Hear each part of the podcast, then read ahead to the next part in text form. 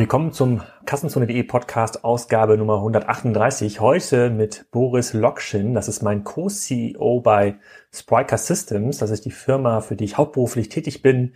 Ähm, und äh, das meistens, wenn ich gerade mal keinen Podcast äh, mache. Ähm, eigentlich würde ich diese Fragen, die ich Bo stelle, auch gerne selber beantworten. Das merkt man in dem Podcast. Aber Bo ist ein ähm, extrem guter Sparingspartner. Wir unterhalten uns darüber, wer eigentlich die Kunden von Spriker sind, warum wir das gegründet haben und was wir so den ganzen Tag machen. Das sind Fragen, die mir sowieso jeden Tag begegnen. Ihr habt in der WhatsApp-Gruppe schon ein paar Fragen dazu gestellt. Ähm, deshalb dieses Sonderformat Spriker Systems Teil 1. Da gibt es noch einen Teil 2 dazu. Jetzt erstmal viel Spaß mit dem Podcast. Hallo Boris, willkommen zum Kassenzone.de Podcast. Heute zum Thema Spriker Systems. Das ist eine Spezialsituation, weil ich ja auch bei Spriker Systems arbeite, aber wir brauchen auf jeden Fall mal jemanden, den wir dazu befragen können. Deswegen bist du hier. Sag doch mal, wer du genau bist und was du bei Spriker machst. Oh ja, hallo, ich bin äh, Boris Lokschin und bin ähm, Co-CEO bei Spriker Systems und ähm, verantworte im Wesentlichen unterschiedliche Bereiche. Einmal die strategische Entwicklung unseres Partner-Channels, dessen, ähm, was wir Academy nennen, also das ist unser gesamter Trainings-Zertifizierungsbereich, äh, unsere Enabling-Teams ähm, und ähm, unterstütze auch ein bisschen im Sales und ähm, Consulting. Sehr spannend. Also ich bin ja auch der Co-CEO von, äh, von Spriker, habe auch noch ein paar andere Schwerpunktthemen. Ähm, du bist ja heute hier, um zu erklären, was wir eigentlich bisher so gelernt haben, wie solche Kundenprojekte laufen, was Spriker ähm, konkret macht. Wir kriegen da auch im WhatsApp-Channel immer ganz, ganz viele Fragen dazu, deswegen macht es mal Sinn, ähm, dass wir das Thema aufbereiten. Mal schauen, wie weit wir heute kommen. Ähm, vielleicht noch mal ein bisschen was zu deiner Hintergrundgeschichte. Du arbeitest ja noch nicht seit 20 Jahren bei Spriker. Kannst du mal ein bisschen erzählen, was du vor Spriker gemacht hast? Ja, genau. Also es ist im Wesentlichen eigentlich meine äh, dritte Tech-Company, für die ich äh, ähm, für die ich arbeite. Ähm, ich habe meine erste Firma gegründet. War bisher immer unternehmerisch tätig. Ich habe meine erste Firma direkt nach der Schule gegründet. Ähm, das war aus heutiger Sicht im weitesten Sinne eine SaaS ähm. Das heißt, wir haben ein kleines äh, Shop-System gebaut, was am Ende eine der größten Electronic äh, in äh, Deutschland eingesetzt hat, um äh, Online-Navigationsgeräte zu verkaufen. Ähm, und ähm, in diesem Rahmen war äh, die Lösung, die wir konzipiert haben, quasi eine erweiterte Shop äh, äh eine erweiterte Shop-Systemlösung mit ein bisschen äh, Warenwirtschaftsfunktionalität äh, hinten dran. Wann war das ungefähr? Das war 2000 2002, also ab 2002, 2003 ähm, und dann ähm, zwei Jahre quasi nach vorne raus haben wir das aufgebaut, haben das wie gesagt in einem Software-as-a-Service-Modell betrieben und haben das dann zweieinhalb Jahre später an diesen, an den größten Kunden, das war äh, diese Elektronikkette, äh, auch verkauft äh, die Firma. Es gab noch ein paar andere Kunden, aber die, die meisten kamen aus diesem Verbund. Und damit, äh, und danach habe ich mit ähm, einem äh, Kernteam von Leuten, die nicht mitgegangen sind zu dem Kunden, es gab ein paar, die mit übernommen wurden und die, die nicht mitgegangen sind, mit denen haben wir dann Symmetrix gegründet. Das war meine zweite Gründung. Das war dann am Ende des Tages die größte Magento ähm, Agentur oder der größte Magento Systemintegrator in Europa. Ähm, und diese Firma wurde dann gekauft von der äh, CGI Inc. aus, äh, aus äh, Amerika, aus Kanada. Das ist eine große, ein großer Systemintegrator, Accenture, äh, mit ganz großem IT-Schwerpunkt, äh, 70.000 Leute groß. Und die haben damals versucht, ein digitales ähm, E-Commerce-Portfolio, die haben das Horizontal Business Unit genannt, zu schaffen, also ein Offering, was sozusagen über Ländergrenzen hinweg äh, ähm, ähm, für Kunden bereitgestellt worden ist, aufzubauen und haben dann versucht, so ein paar Elemente zusammenzukaufen und zusammen zu akquirieren. Ähm, ähm, Sprite, äh, Symmetrix wurde gekauft, um äh, die Open Source Magento Capability quasi mit reinzugeben. Und dann gab es ähm, ein großes Portfolio an, an anderen Lösungen und ich war am Ende einer von vier, die knapp 250 Leute dann gemanagt haben. Und äh, da haben wir ganz viele spannende Projekte gemacht im Umfeld Magento, Hybris, ATG und Demandware. Kannst du ein bisschen was dazu sagen, bevor wir nochmal ähm, in die Zeit zu Spiker kommen, was sich da in dieser Zeit verändert hat? Du bist ja dann seit ungefähr 15 Jahren in diesem Business so ähm, um und bei tätig. Mit ähm, Symmetrix hast du dann wahrscheinlich dann die ersten ähm, kleineren und größeren Magento-Projekte gemacht. Gibt es da eine Veränderung von den Magento-Projekten, die du dann so 2007 gemacht hast, versus das, was du zum Ende hin gesehen hast bei CGI, was das Thema Anforderungen von Kunden angeht, Projektlaufzeiten, Kosten, ähm, hat sich der Markt irgendwie verändert? Ja, also er, er hat sich auch schon seit 2001, 2002 verändert. Also selbst in der ersten Gründung ähm, ähm, gab es, glaube ich, viele Learnings. Aber, aber im Wesentlichen, glaube ich, ist, ist das zum einen der Reifegrad, also Businessmodellseitig. Ähm, ähm, logischerweise waren viele Geschäftsmodelle noch bei weitem nicht online, also sowohl äh, B2C wie B2B-Geschäftsmodelle. Das heißt, heute, ähm, glaube ich, sieht man ganz gut, dass die meisten Verticals äh, relativ hart umkämpft sind, dass es relativ schwierig ist, in irgendeinem äh, Vertical aller Fashion oder Elektronik, äh, ähm, ähm Reisen oder, äh, oder andere äh, ein E-Commerce-Modell einfach aus dem Boden zu stampfen. Das heißt, die Anforderungen systemisch natürlich gewachsen. Ich habe vor zehn Jahren relativ viel in einem einzigen System unterbringen können. Ich hatte äh, noch keine Anforderung, ein großes Systemuniversum aus mehreren Tools zu haben. Das hat sich definitiv gewandelt und ist heute viel, viel komplexer. Ähm, äh, aber auch, aber auch, ähm, wie gesagt, businessmodellseitig. Ne? Also ich glaube, einen reinen Shop für grüne T-Shirts will man heute nicht mehr so online stellen. Und ich glaube, das war in äh, den meisten Verticals deutlich leichter. Da konnte man mit, das Sortiment ist einfach nur online und ich habe ein bisschen SEO gemacht äh, und habe irgendwie eine Bestellfunktion angebunden, konnte ich schon, das, war, das waren schon Begeisterungsfaktoren für viele Kunden. Ähm, und äh, heute ist das, glaube ich, noch nicht mal mehr Hygiene. Ähm, und ich denke, das ist so der wesentliche, der wesentliche Wandel. Ne? Geschäftsmodellkomplexität und IT-Threshold. Okay, du, du, hast ja dann bei CGI dann diese ganzen großen Projekte gemacht und ich kann mich noch erinnern, ich glaube, wir haben uns 2000 15 irgendwo im Hamburger Hauptbahnhof mal getroffen, ja. äh, um, um, verschiedene Geschäftsmodelle mal zu diskutieren, unter anderem Spriker. Ähm, wie bist du da rangekommen oder wie war dein Intro zu, äh, zu Spriker, als du zum ersten Mal davon gehört hast? Wie hast du das eingeordnet?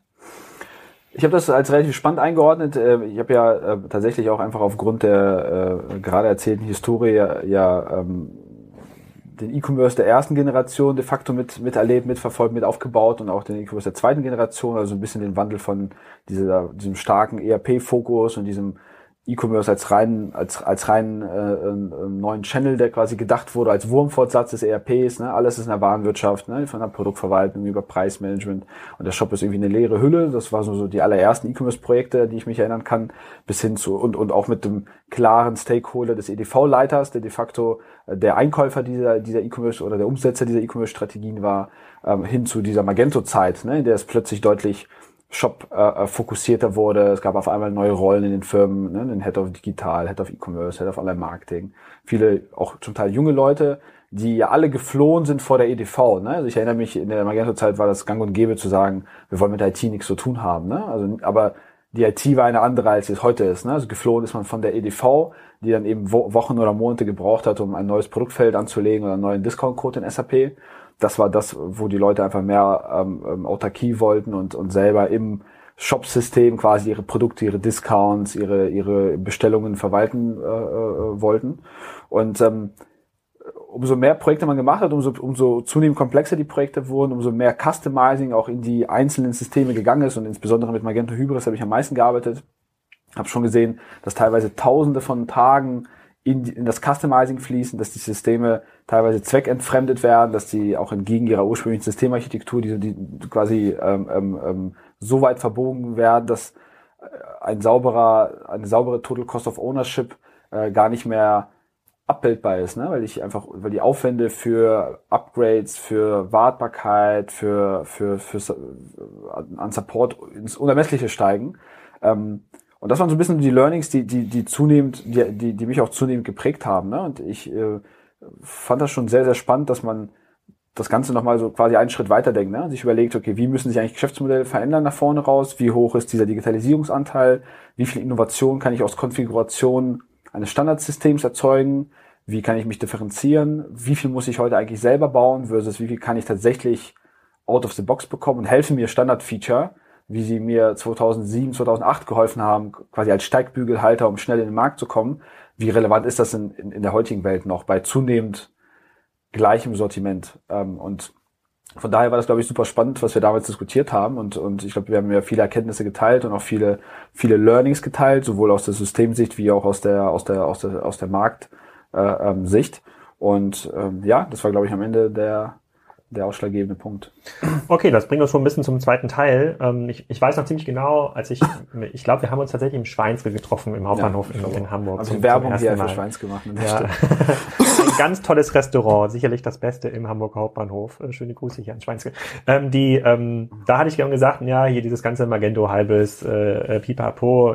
Es gibt keinen Online-Pure-Player, der das irgendwie nur verwendet. Es gibt keinen einziges schnell wachsendes Unternehmen, sozusagen, was wirklich Marktanteile online gewinnt, was auf so einer Standardplattform äh, ähm, basiert, was in alle im Bereich ähm, äh, sozusagen alle versuchen, Technologie sozusagen viel, viel stärker ähm, ins Produkt zu, zu stellen und äh, nicht mehr sozusagen das an die EDV zu geben, die brauchen andere Lösungen. Ähm, Und daraus hat sich ja so ein bisschen fälschlicherweise auch in, den, in, in der ersten Zeit immer dieses, äh, dieses Bild ergeben, Striker so für riesige Online-Shops oder für riesige Pure-Player ähm, ähm, gedacht. Und das ist auch immer die Frage, die uns am meisten am meisten kommt. Ne? Wenn man sagt, so, das ist ja das Problem hier mit Magento, Hybris, äh, Intershop, ATG, beziehungsweise die wurden für, diese Systeme wurden für eine, äh, sozusagen für eine andere Zeit gemacht, für eine andere Problemstellung.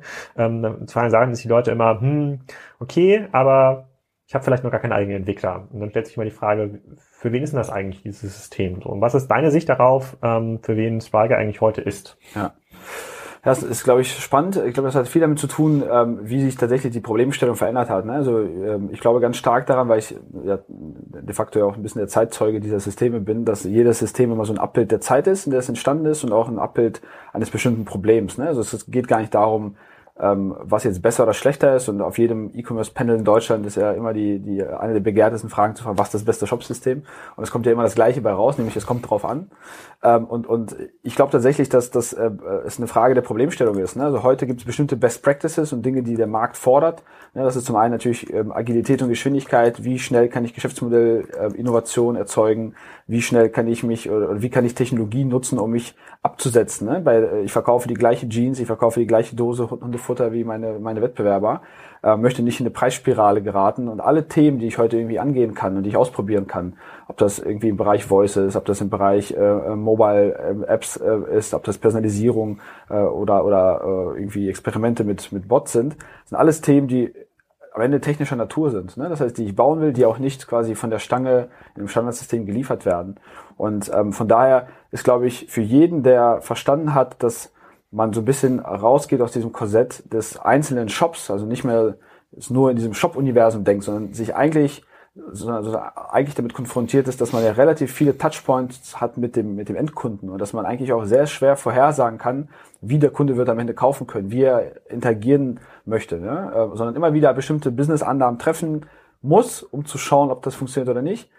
Ich glaube, für all die Leute, die das gut verstanden haben, ist Spriker eine super sinnvolle, super sinnvolle Geschichte, ne? weil man einfach ansonsten relativ schnell in diese Eigenentwicklungsschiene äh, ist, die sich bei weitem nicht alle technisch und, und äh, budgetseitig leisten können. Okay, machen wir mal einen anderen Use Case auf. Für wen ist dann Spiker nicht geeignet? Für diejenigen, die nur eine App betreiben, also quasi die einen, die einen Shop betreiben und damit zufrieden sind? Würdest du sagen, das sind quasi die, das ist quasi der Anti-Case? Ja, ich, also muss vielleicht eine Sache vorwegstellen. Also was ist Spriker heute? Ne? Also heute ist, also wir sagen, Spriker ist das Betriebssystem für Commerce ist, glaube ich, ähm, auch ähm, ein bisschen ähm, ähm, falsch in, in dem äh, Marktverständnis da. Ne? Also viele haben, glaube ich, aus der Anfangszeit noch diesen Framework-Begriff mitgenommen, den wir ja auch äh, selber geprägt haben, äh, haben aber, glaube ich, gut gelernt, dass das äh, A nicht weit genug geht und, und B nicht, nicht äh, ähm, verständlich genug ist für, für den Markt, weil sowohl die Entwicklergruppe wie auch die Business äh, äh, Leute unterschiedliche Dinge reininterpretieren. Ne? Heute sagen wir, Spriker ist das Betriebssystem für Commerce, ist de facto eine Infrastrukturtechnologie für äh, ähm, Commerce-Modelle.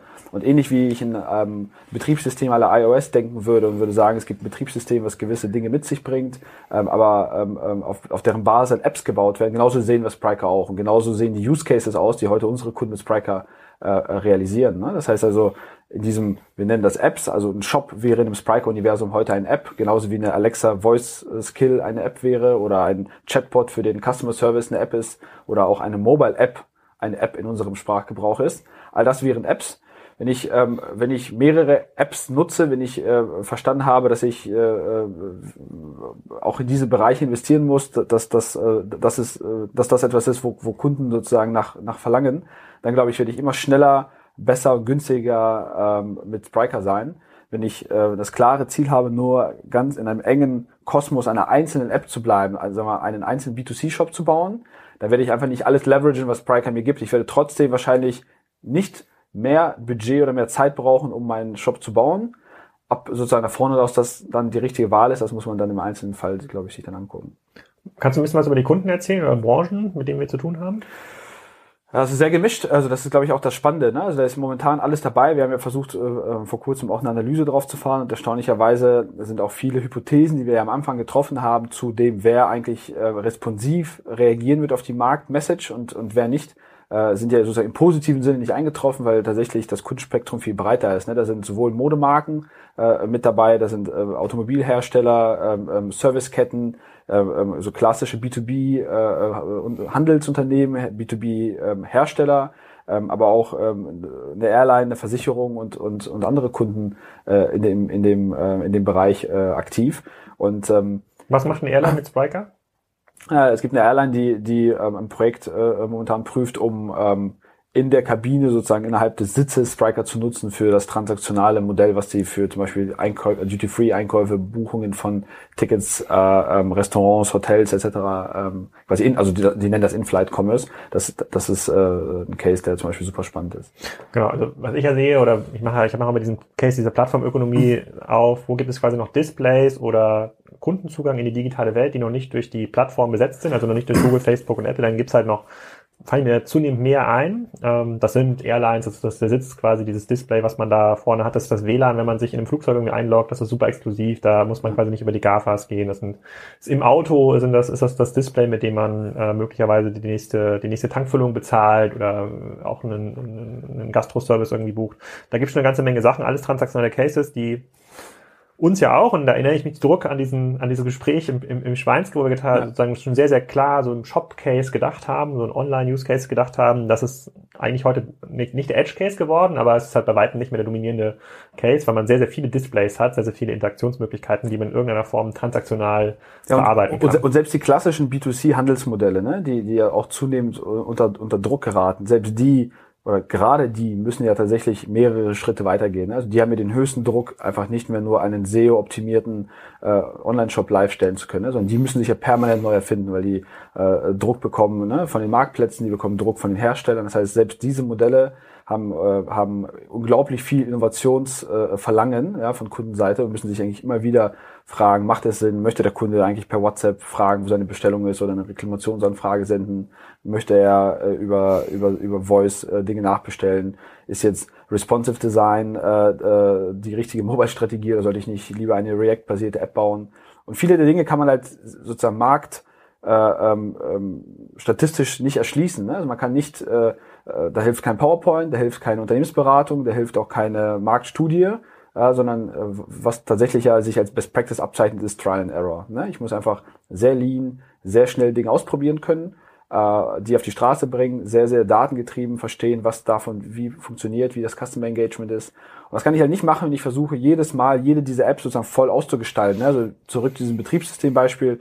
Wir versuchen, so viel wie möglich in dem Betriebssystem zu kapseln damit jede einzelne App, die man on top baut, äh, sich dieser, wir nennen das Capabilities, bedienen kann. Also ich muss nicht die Discount-Logik dreimal unterbringen, einmal in dem Shop selber, in dem B2C-Desktop-Shop, einmal in der Native-App und einmal in dem Chatbot, ne? sondern ich versuche die, die Discount-Logik im Betriebssystem zu belassen.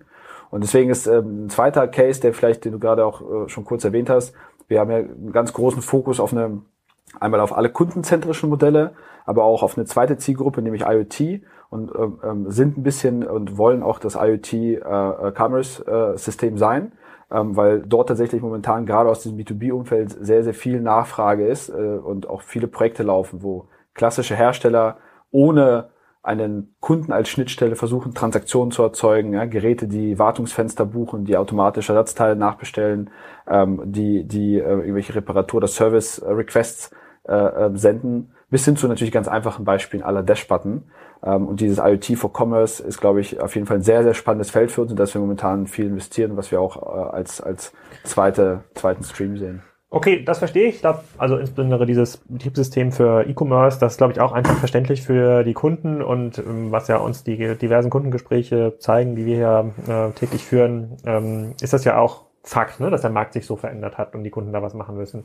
Die viel schwierigere Frage ist ja, und das ist auch das in der WhatsApp-Gruppe, konnten die Leute Fragen stellen an dich vorab hier vor diesem Podcast, ist, wie machen Kunden denn das? Also angenommen, jetzt gibt's ein, ein großes B2B-Unternehmen, äh, was sagt, ja, habe ich verstanden, so, ich brauche einen Shop, aber es ist nur eine App eigentlich, die ich, äh, die ich in Zukunft brauche, ich brauche ganz viele andere Sachen.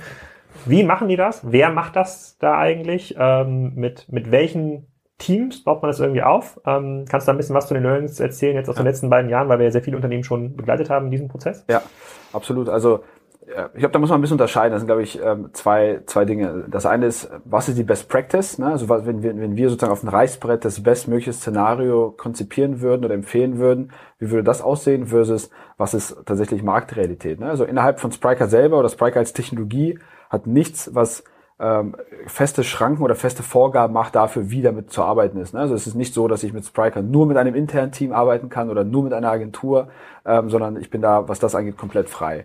Ähm, was machen die meisten Kunden? Ich meine, der, der digitale Reifegrad, insbesondere im Mittelstand oder auch in den, in den äh, großen B2B-Herstellern, Hidden Champions, ist ja sehr, sehr unterschiedlich. Ne?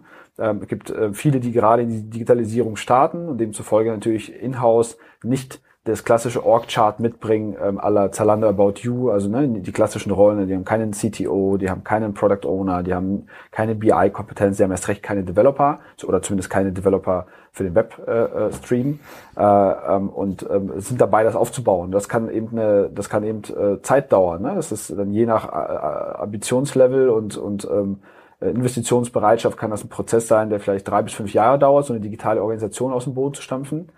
Wenn es nach uns geht, sollte das nicht so lange dauern, aber das ist tatsächlich äh, äh, dann eben Marktrealität und in der Zeit muss man äh, muss man halt bridgen. Ne? Das heißt, man muss sich überlegen, was ist ein sinnvoller Weg, äh, wie verlängere ich mich, welche Partner brauche ich, ist es eine Agentur, ist es sind das Berater, welche welche Leute kann ich vielleicht schon mal heiern oder oder oder äh, welche welche welche äh, Berater kann ich mit reinnehmen. Ne?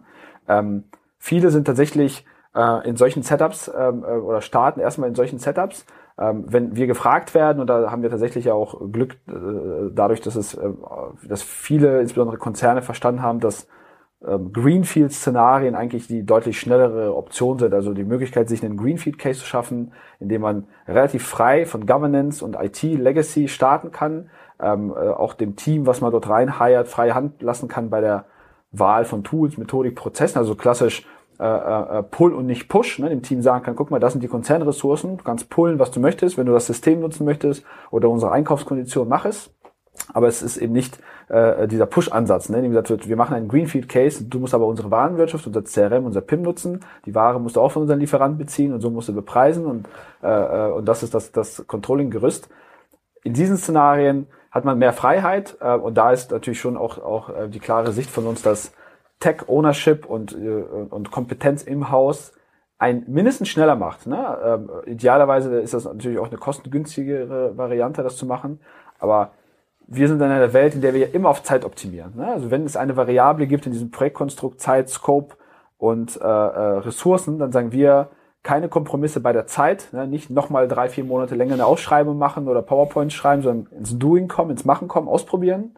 Und in diesem Szenario ist tatsächlich ähm, ist tatsächlich die Geschwindigkeit ähm, das glaube ich was was was ähm, am meisten zählt das ist sozusagen das Vorgehen bei den Kunden. Ähm, das verstehe ich so. Und das, also ich glaube, für viele Kunden ist ja auch so ein bisschen ähm, Augenöffnen, dass es tatsächlich ja nicht von heute auf morgen möglich ist, in Frankfurt oder Stuttgart große IT-Teams aufzubauen. jeder will das jetzt irgendwie machen, also B2C und äh, B2B-Unternehmen.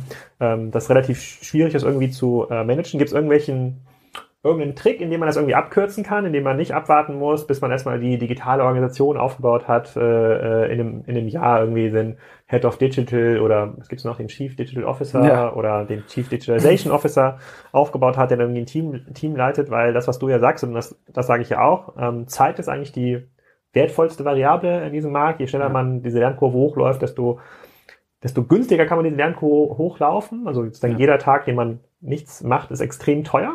Ähm, Gibt es irgendeinen Trick, das abzukürzen? Also machen das heute die Spriker-Agenturen? Kürzen die das ab für die Kunden? Ja, beides. Also ich meine, so der erste Trick ist natürlich, dass das ganze Vorgehen nicht binär ist. Ne? Also es geht nicht darum, erstmal die Organisation als solche komplett aufzubauen und dann ins Doing zu kommen. Ne? Das ist ja ein fließender Prozess. Das heißt, es gibt ja auch, glaube ich, Best Practices, welche Rollen man wie aufbauen sollte. Ne? Also man, man kann natürlich, muss jetzt nicht äh, von oben anfangen runter zu heiern, sondern man kann sich relativ einfach überlegen, ähm, wie, was ein guter Starting Point ist. Meistens ist es zumindest jemand zu haben, der schon mal äh, die Anforderungen äh, ownen kann, also eine klassische Product Owner Rolle, jemand, der auch externe steuern kann, der weiß, was dort passiert, idealerweise jemand mit technischem Sachverstand. Ne? Das heißt also, wenn man so jemanden hat, dann ist das schon mal keine komplette Blackbox und da kann man sich entweder Freelancer äh, äh, reinnehmen oder auch ähm, auf die äh, zahlreichen Agenturen oder Systemintegratoren zurückgreifen und schon mal ins Machen kommen. Ne?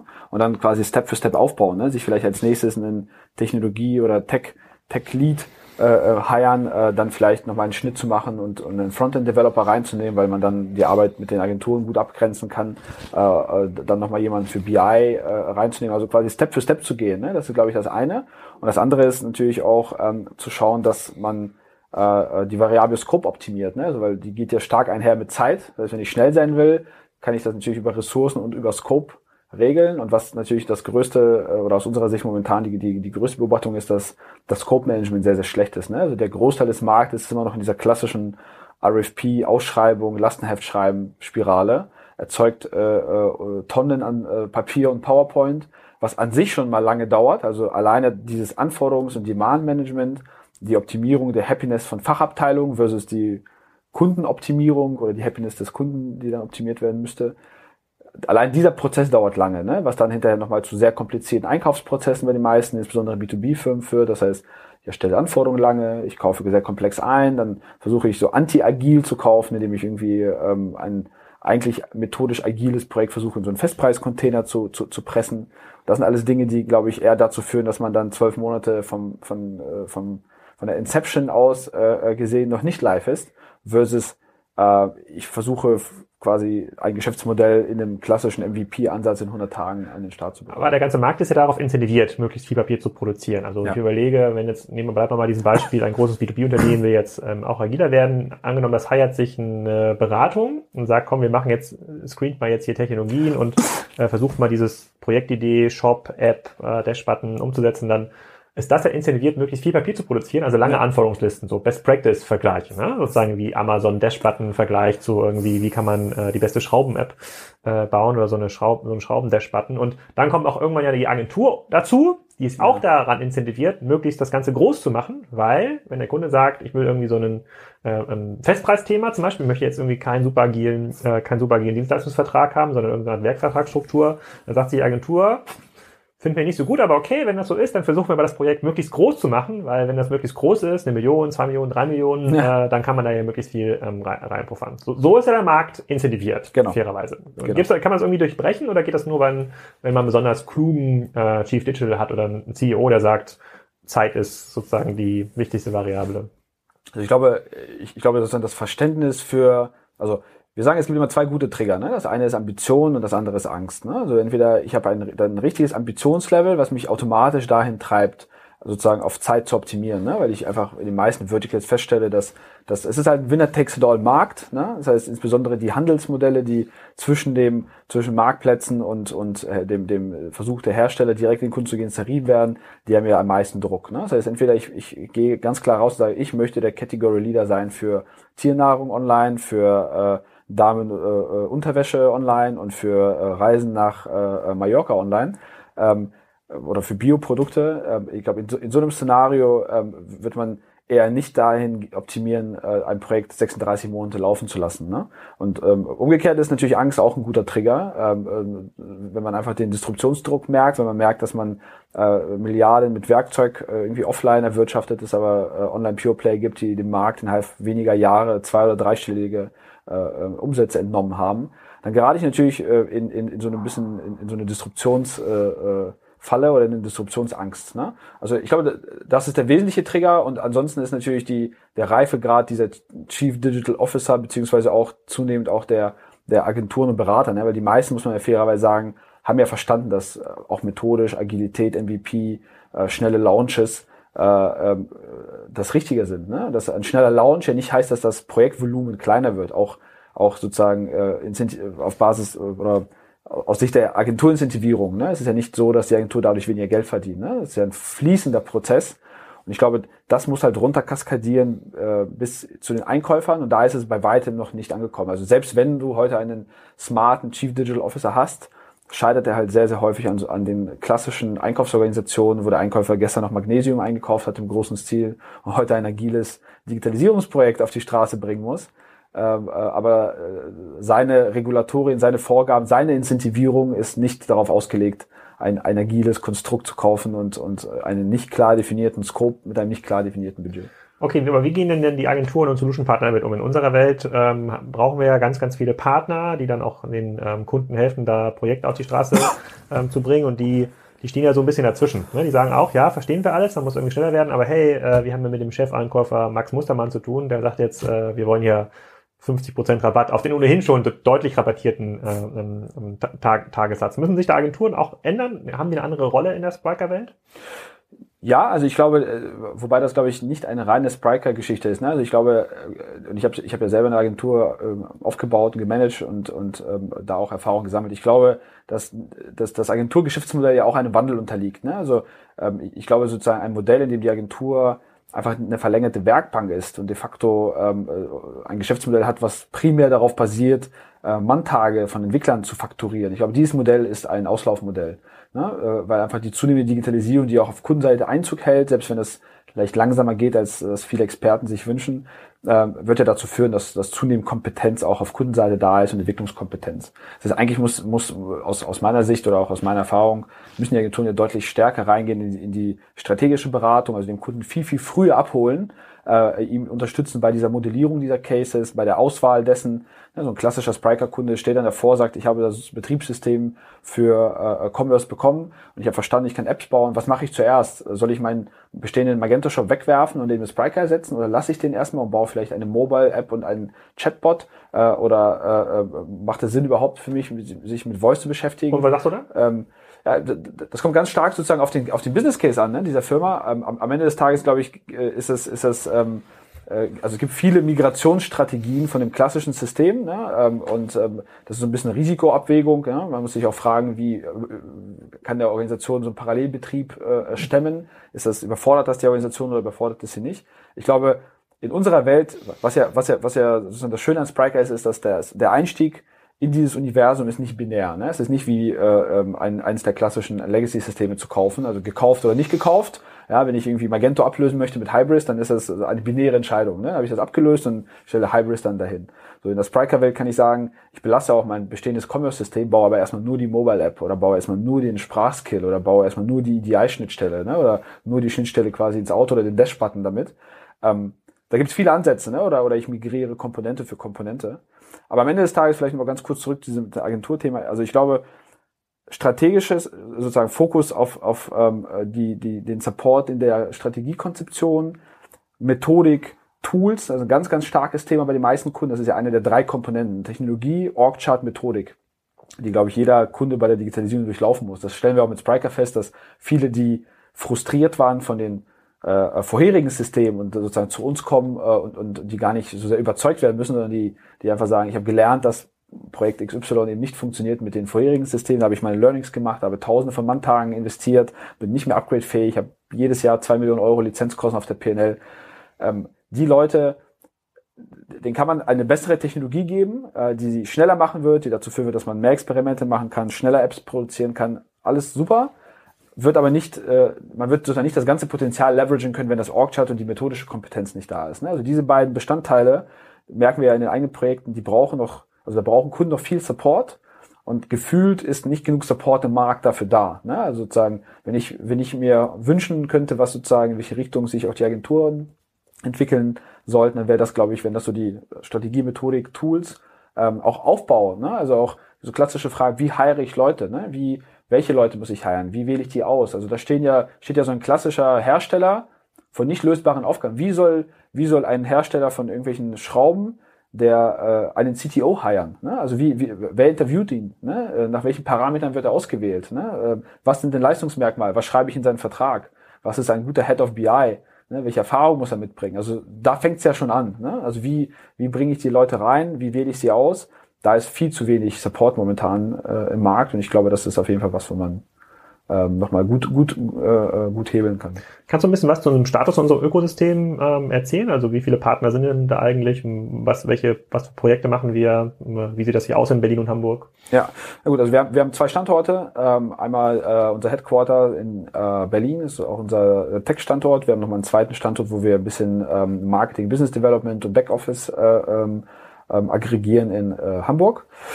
Hm, die meisten Leute sind in Berlin ähm, und ähm, wir haben Stand heute, glaube ich, knapp 30 äh, Solution Partner. Also das sind für uns Solution Partner sind für uns Beratungen, äh, Systemintegratoren, Agenturen. Nur in Deutschland oder? Hm, wir haben ähm, einige Partner in UK, einige Partner in Frankreich. Das sind jetzt für uns so die nächsten spannenden Märkte sozusagen über Dach hinaus. Wir haben logischerweise Partner in der Schweiz, äh, auch ein sehr spannender aktiver Markt, wo momentan viel passiert. Ähm, die Solution Partner sind im Wesentlichen ähm, sind im Wesentlichen äh, diejenigen, die diese Projekte treiben. Das heißt also, es ist, wir sind am Ende eine Technologie-Company. Wir haben nicht den Anspruch, ähm, irgendwie aller aller äh, Intershop ein Modell zu bauen, in dem wir selber eine große äh, Agentur oder eine selbe äh, eine große Projektorganisation vorhalten, die mit unserem Ökosystem konkurriert. Das heißt, dass dieses Business ist ganz klar unseren Partnern vorbehalten. Ähm, und wir haben eine zweite Gruppe neben den Solution Partnern, die sogenannten Industriepartner. Und in dem Industriepartnerprogramm äh, ähm, äh, kumulieren wir all das, was man heute äh, sozusagen peripher zu einem E-Commerce-System im Einsatz hat. Ne? Also Lösungen aller Payment, Shipment, äh, Search, Recommendation Engines, Tracking, BI, äh, Billing äh, etc. Ne? All die kleinen Third Parties, die man sozusagen heute integrieren würde mit dem Commerce-System, äh, das sind für uns unsere Industriepartner, die auch ein elementarer und, und, und, und essentieller Bestandteil sind in den Projekten. Ne? Weil wir auch glauben, dass nach vorne raus E-Commerce auch noch weiter fragmentiert. Ne? Du wirst zunehmend weniger Features im System haben, sondern jedes dieser Feature, da wirst du irgendeinen guten Service für geben, der Loyalty, Discounts, Retouren besser, smarter, schneller löst und abbildet, äh, als irgendwie ein Standard-Feature das machen. Du hast ja wahrscheinlich auch die Podcasts gehört mit Sebastian Betz, die ich mit ihm gemacht habe zur Technologie und ähm, Technologieorganisation, auch bei About You. Ähm, da hat er so ein bisschen was davon erzählt, dass sie ähm, Shop, also Desktop-Variante, mobile Variante, aber auch mobile native App. Das sind eigentlich für die drei verschiedene Systeme. Die greifen irgendwie zurück auf eine zentrale Instanz, wo die Kundendaten äh, verwaltet werden müssen und auch Transaktionen durchgerechnet werden äh, müssen. Ähm, kann man so auch Spiker verstehen? Also siehst du, ist das so ein bisschen auch die Zukunft in neueren Modellen? Ist auch eine, eine Alexa, also eine Amazon Echo App, eigentlich eine eigene, äh, sozusagen, braucht ein eigenes Produktteam, was diese App dann weiterentwickelt, die Fähigkeiten weiter ähm, entwickelt und greift dann eigentlich nur zurück noch auf eine, auf eine sozusagen zentrales Betriebssystem, was sich dann um die Transaktion kümmert. Ist es, kann man so in diese Richtung denken? Ja, ich, also es ist auf jeden Fall sehr, sehr nah an dem, wie wir Spriker sehen, auch nach vorne sehen. Das auch, war, glaube ich, auch sehr spannend, den Podcast zu hören, dass, dass, dass sozusagen parallel äh, dass das Team von About You und Sebastian zu ähm, sehr, sehr ähnlichen äh, auch Erkenntnissen gekommen ist, ne? sowohl organisatorisch wie auch ähm, ähm technisch. Am Ende des Tages ist immer ein bisschen die Frage, wie man die Teams schneidet. Ich glaube, da, da hat der Sebastian seine eigenen Learnings geschildert, die, glaube ich, super spannend waren und die man sich auf jeden Fall anhören sollte. Ähm, ich glaube aber, dass das, dass es schwierig ist, einen generellen Blueprint für alle Firmen daraus abzuleiten. Ob man jetzt sozusagen die Produktteams schneidet, ob man das, äh, ob man das sozusagen auf Domain-Logik-Ebene aggregiert und sagt, es gibt ein, ein Team, was dafür da ist, diesen, diese Discount-Capability als solche zu pflegen. Und dann gibt es irgendwie noch mal ganz schlanke Teams, die das dann in der jeweiligen App ausgestalten.